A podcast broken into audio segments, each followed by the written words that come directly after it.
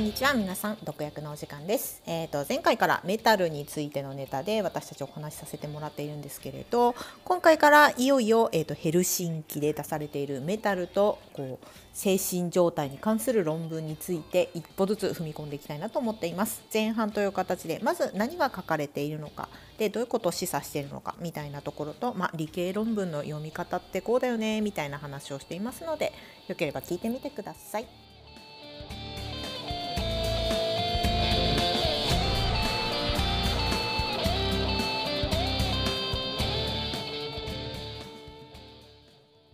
だもんねうん。メタルはね。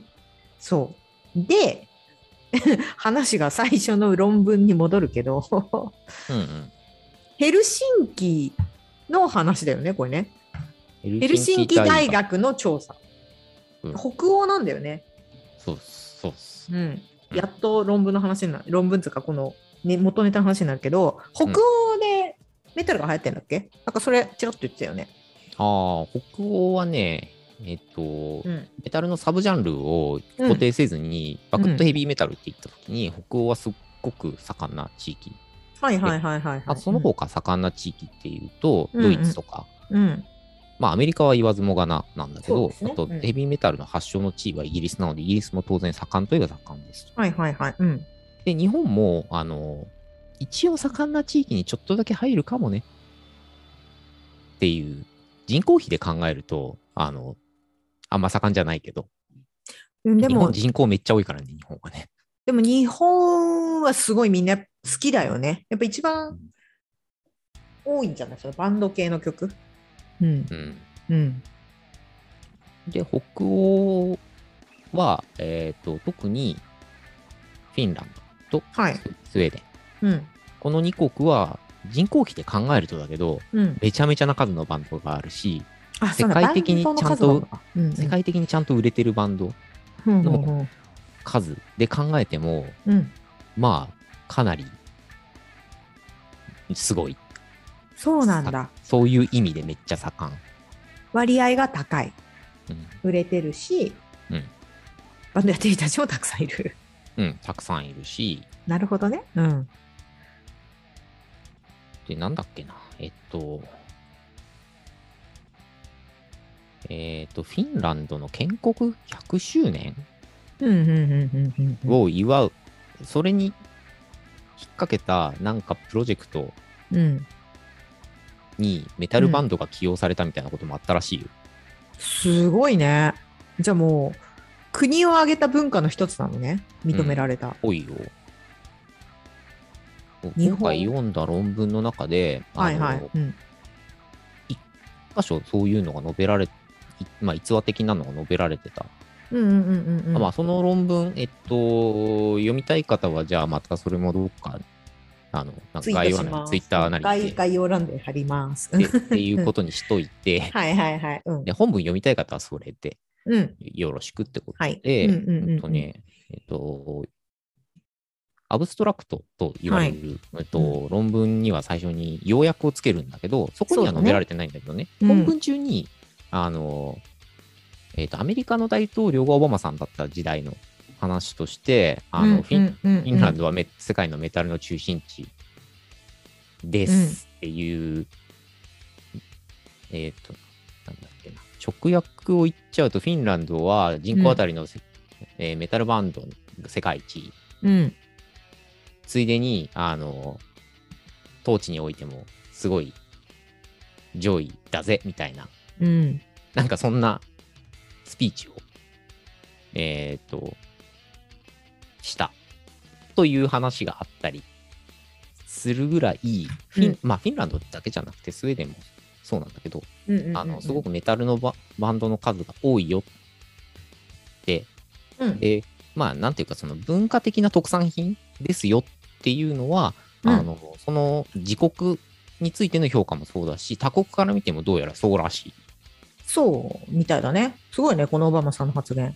うん。うん。で、それが本当にどうか正しいのか、審議を続けてるって書いてるけど。ああ、それは統治についてね。ああ、当時についてってことね。なるほどね。うんうんうんうん。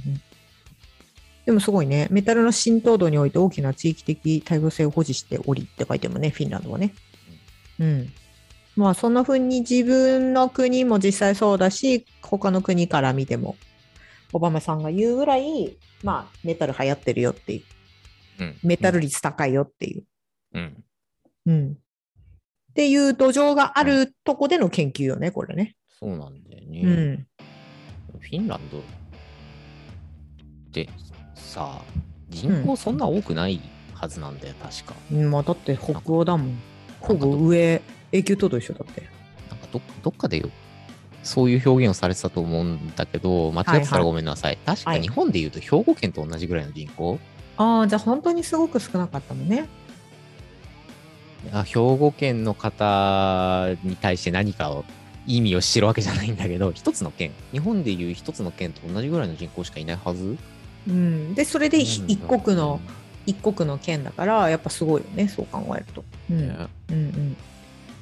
でそうそうそうなんかそれぐらいまあ盛んな地域で、うんなんだけど地域差もあるということで、その地域単位のその疫学的まあ医学的といってもまあいいかもしれないんだけどはいはい。うん。まあ医学そのものではないので、うんまあ、一応ここでは疫学と言っておくね、うん。まあ、疫学調査的なことをやるのにその地域レベルの分析に非常に向いてるんでうん。ランドでうんうん死亡率と入院率うん。をうん目的変数とするメタルバンド、その地域にメタルバンドがどんだけいるかみたいなものとの関連性をうん。頑張ってうん。追跡調査したぜ。15年間すごいよ追ね跡。したぜっていう論文だったっていう。うん そうね。うん。それがすごい。まずそもそもすごいよね。もうここここにもうねなんかね研究者なんだろうけどさ研究者うんがここにこうちょっとこうメタル愛をにじませてるところがいいね。ヘルシンキ大学の先生、あ先生だよね、これ多分。うん教授、ああ教授職なのかどうかわかんねえな。かわかんないけれど、まあ、ヘルシンキ大学の中でもうすでにもう15年も追っかけてやったんよみたいな。結構対象人数すごかったもんね、これ。ああ、プロフェッサーって書いてあるから。じゃあプロフェッサー教授だね。あもう教授も好きだよ、うんメタルバンド。めっちゃウケる、これ。うん、それで？もう、ね、そこにメタル愛を感じるうんうんうんうん。しさ、あの、まあ、海外の論文っておしゃれだよねって思うのがさ、うん。あんまり日本のカチッとした学術誌とかだと、なんか、そういうふざけたこと書くのも良くないのかな、みたいな感じで自粛しちゃいそうなんだけど、うん。考察の中でさ、うん、こ考察の中で70年代にブラックサバスが登場して以来うんぬんみたいな書き出しがあったりさブラ ブラックサバスっていうのはあの結構メ、まあ、ヘビーメタルジャンルと今呼ばれるうんものの,、あの相当黎明期にいたバンド。そうね。うん。で、えっとまあ、中心人物がオジー・オズボーンという方で今まだ生きてるんだけどそうね。名前は聞いたことあるよね。うん。オジー・オズボーンは調べると面白いからあのお時間ある方オジー・オズボーンだけ調べても面白いよ。面白いね。あの、ステージ上で、あの、生きてるコウモリを食いちぎったとか、なんかそういう、本当か嘘かよくわかんない 伝説があったり。そう、なんか伝説の人って感じ、もはや。うん。昔のロックスターにありがちなそのドラッグ漬けだったんだけど、その、今の奥さうんんのおかげで、えーうまく立ち直ったみたいな、うん。あーことを結構、うーんと、こう強いキャラクターとして訴求していたりとかうんうんうんうん。して、い今はそういう、そのなんか、あアメリカだったっけな。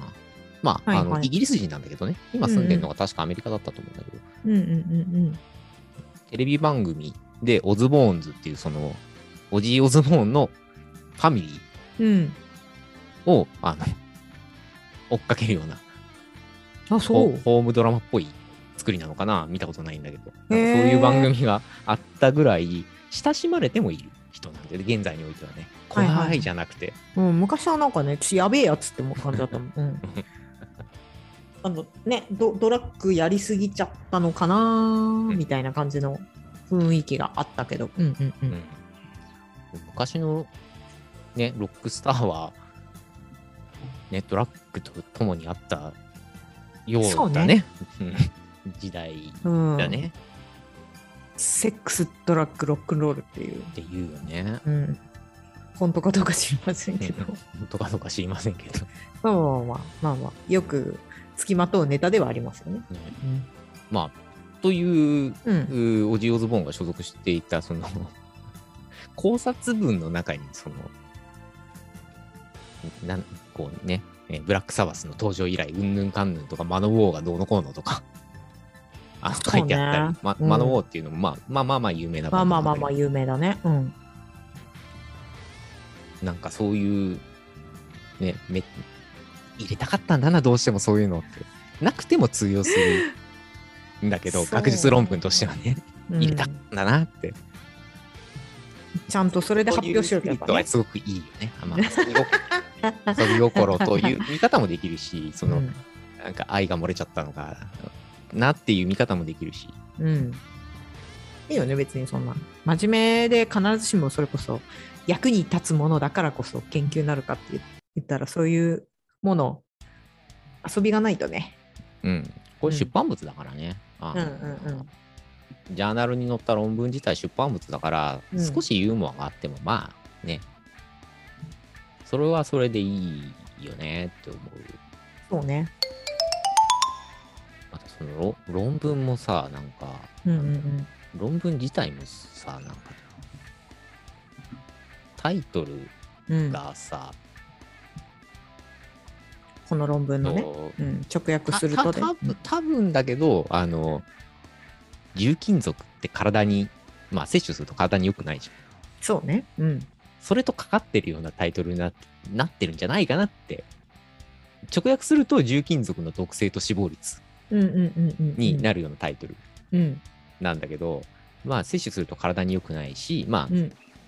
あと、どうやら本文を実際に読んでいくと、うん。えっ、と、破壊的で、えっ、と、すごく凶暴な印象を 持っているっていううんパブリックイメージに反して、そうそうそうそう、そこ笑っちゃった、私。健健康の、健康の指標としてこん、今回は死亡率と、えっ、と、入院数を取ったんだけど、えっ、と、一応コントロール指標として、うん。中水炎、まあ、ななんだ、盲腸うん、もうちょうだね。中水炎はそうです。という一応コントロール指標、これネガティブコントロールとしてうん設けて比べてみた。うん。中水炎の方はやっぱり何も関係なかったんだけど、そうだね。うん。死亡率とか、えー入院数うん。については、あの健康上のその優位性があったよ、みたいなそうだね。ことで、スステレオタイプでみんなこう思ってんだろうけど、実は健康にいいかんな、この野郎みたいなことを多分すごい冷静に言ってる。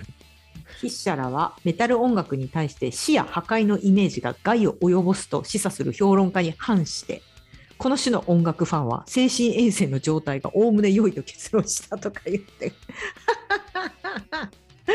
めっちゃウケると思ったもん。うん。あ、それは先行研究について、うん。でもすごいだからそういう先行研究があったらしい。そうそうそうそう。うん。だからそれ、それすでにすごいよね、そこでね。ねうん。はい、から後説です。今回ちょっと音声が乱れてるところが多々あり、すいません。ズームで収録してるんですけど、収録中にネットワーク不安定になった時が結構あって、まあ次回もこんな感じになっちゃうかもしれないですけど、はい、直せないんで、すいません。じゃあ、後説、喋るか。えーっと、今回は、えー取り上げた論文を事前に和訳しといたんですけど、番組中で本文を日本語で読み上げてる部分なんかは、和訳は全部私がやったもんなんで、間違いなど発見された方、あの、寝ぼつけまでこっそり教えてください。なんか訂正するかも。で、えーっと、わかる人向けの話を後説ではしていこうかなと思うんですけど、えー、と取り上げた論文自体はあの遠巻きにいじってる感じが本編なんで、えっと、今回取り上げた論文は2021年の BMJ ブリティッシュメディカルジャーナルですねに掲載されたものですね、えーとまあ、権威ある医学誌でございます。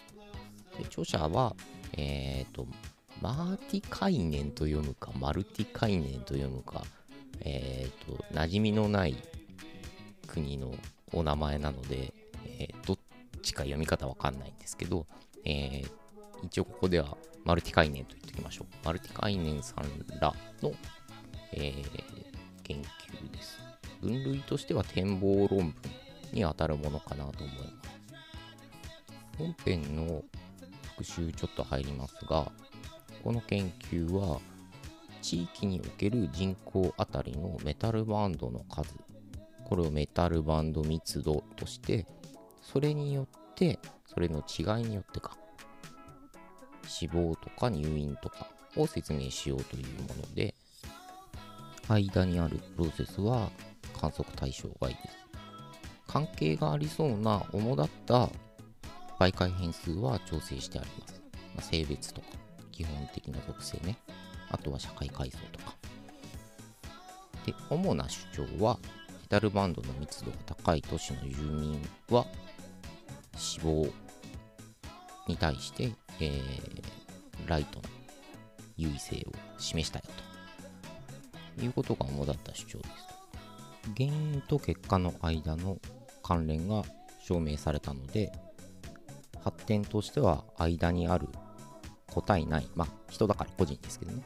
個人ないとか社会的なこの原因が結果を生む動作原理を明らかにしたらとか他の国でもやってみたらとか他のジャンルやってみたらとかっていうのが提案されてます。でここは勝手な私の推測で本部に書いてないことなんですけどえっ、とジャンル音楽ジャンルの特殊性に着目してメタルファンなんかは特に多分そうだと思うんですけどドメジャーではない表現行為のファンはコミュニティ化しやすいんじゃないかっていう過程を1個間に挿入してでコミュニティ化しやすいということは相互扶助的な社会関係が作られそれは都市住民と相性が良くてその都市住民の健康維持増進に間接的に影響してるんじゃないかみたいな因果関係の連鎖を描き出してみるっていうのもまあ面白いかなと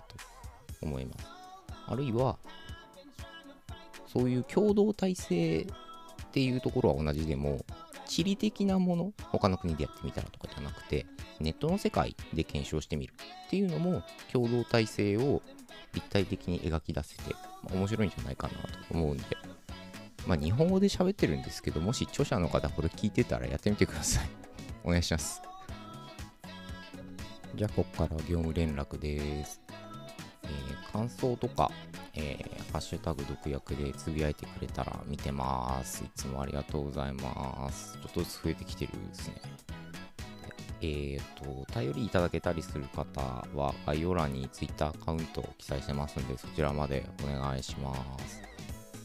毒にも薬にもならないラジオ、毒薬は毎週月曜日に配信予定です。はい。ここからいつもの予定の話をしてる場合じゃないんですよ。カニカマ速報。前回の配信でファミマのカニカマがみちっとした感じに変わっちゃったんで、ローソンに乗り換えるよって話したんですけど、でね、最近またファミマに行ったら、元のカニカマに近い感じにパッケージが戻ってたんで、買って食べてみたんですよ。あ、もしかして元に戻ったのかなと思って。で、食べてみたら、まあ確かにモデルチェンジはされてて、完全に元通りってわけじゃないんですけど、ホロホロ感が結構戻ってきた感じがしてて、だまあ、みちっとしたやつに当たった時は、なんかモデルチェンジの間のつなぎを引いちゃったのかもしれないですね。パッケージも全然違ったし。というわけで、しばらくファミマさんの経過を見ていこう。要するに、ファミマとローソンの二股をしようという予定です。また毒薬処方しときますね。さよなら。